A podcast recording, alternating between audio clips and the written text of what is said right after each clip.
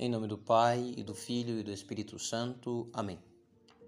Queridos irmãos, queridas irmãs, no tempo do advento, nós temos meditado o mistério da dupla vinda de Cristo, fazendo memória de sua primeira vinda na encarnação, mistério do Santo Natal que celebraremos dentro de poucos dias, e recordando o mistério de sua segunda vinda gloriosa nos últimos tempos. Mas há também concomitante a estas vindas de Cristo, uma terceira vinda. É a vinda de Cristo, a visita que Jesus nos faz através da graça, pelos sacramentos, mormente pela Eucaristia. E meditando o Evangelho deste sábado, podemos refletir acerca desta vinda constante de Jesus às nossas almas.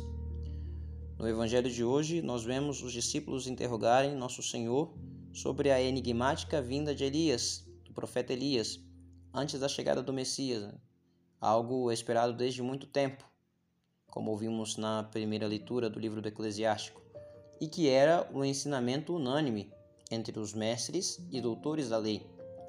E nosso Senhor ressalta a necessidade e a conveniência de que Elias de fato deveria vir para preparar a vinda do Messias, e que de fato Elias já havia vindo, não propriamente ele em sentido literal, mas alguém com um espírito semelhante ao dele, ou seja, um Elias em sentido metafórico, e que este era São João Batista, o precursor do Messias, que é Jesus.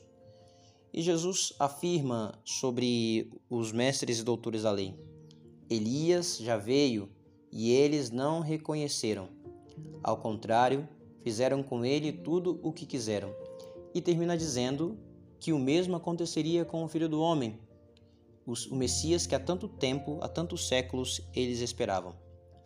E isso pode acontecer conosco, em nossa vida espiritual. Não reconhecer esta vinda de Jesus no nosso dia a dia, nas situações cotidianas da nossa vida, que são um convite de Deus à nossa conversão. E movidos por um desejo de experimentar o extraordinário de Deus, os milagres, os sinais, os prodígios, desprezarmos aquilo que nos parece ordinário os bons pensamentos, as moções interiores da graça, a vida sacramental, as devoções, os atos e práticas de piedade, que, embora pareçam ordinários, não são em si mesmo, pois toda visita de Deus pela graça é algo extraordinário. Cristo há de vir, meus irmãos. Nós cremos nessa realidade e não ignoramos. Né? Ele há de vir no fim dos tempos. Mas essa sua vinda gloriosa é intermediada por inúmeras vindas ele bate a porta de nossas almas continuamente pela graça, desejoso de entrar e aí fazer a sua morada. Peçamos a graça então de não o maltratarmos, de não o desprezarmos. Preparemos o nosso coração, endiretemos os seus caminhos para que ele possa vir sem obstáculos de nossa parte. Louvado seja nosso Senhor Jesus Cristo, para sempre seja louvado.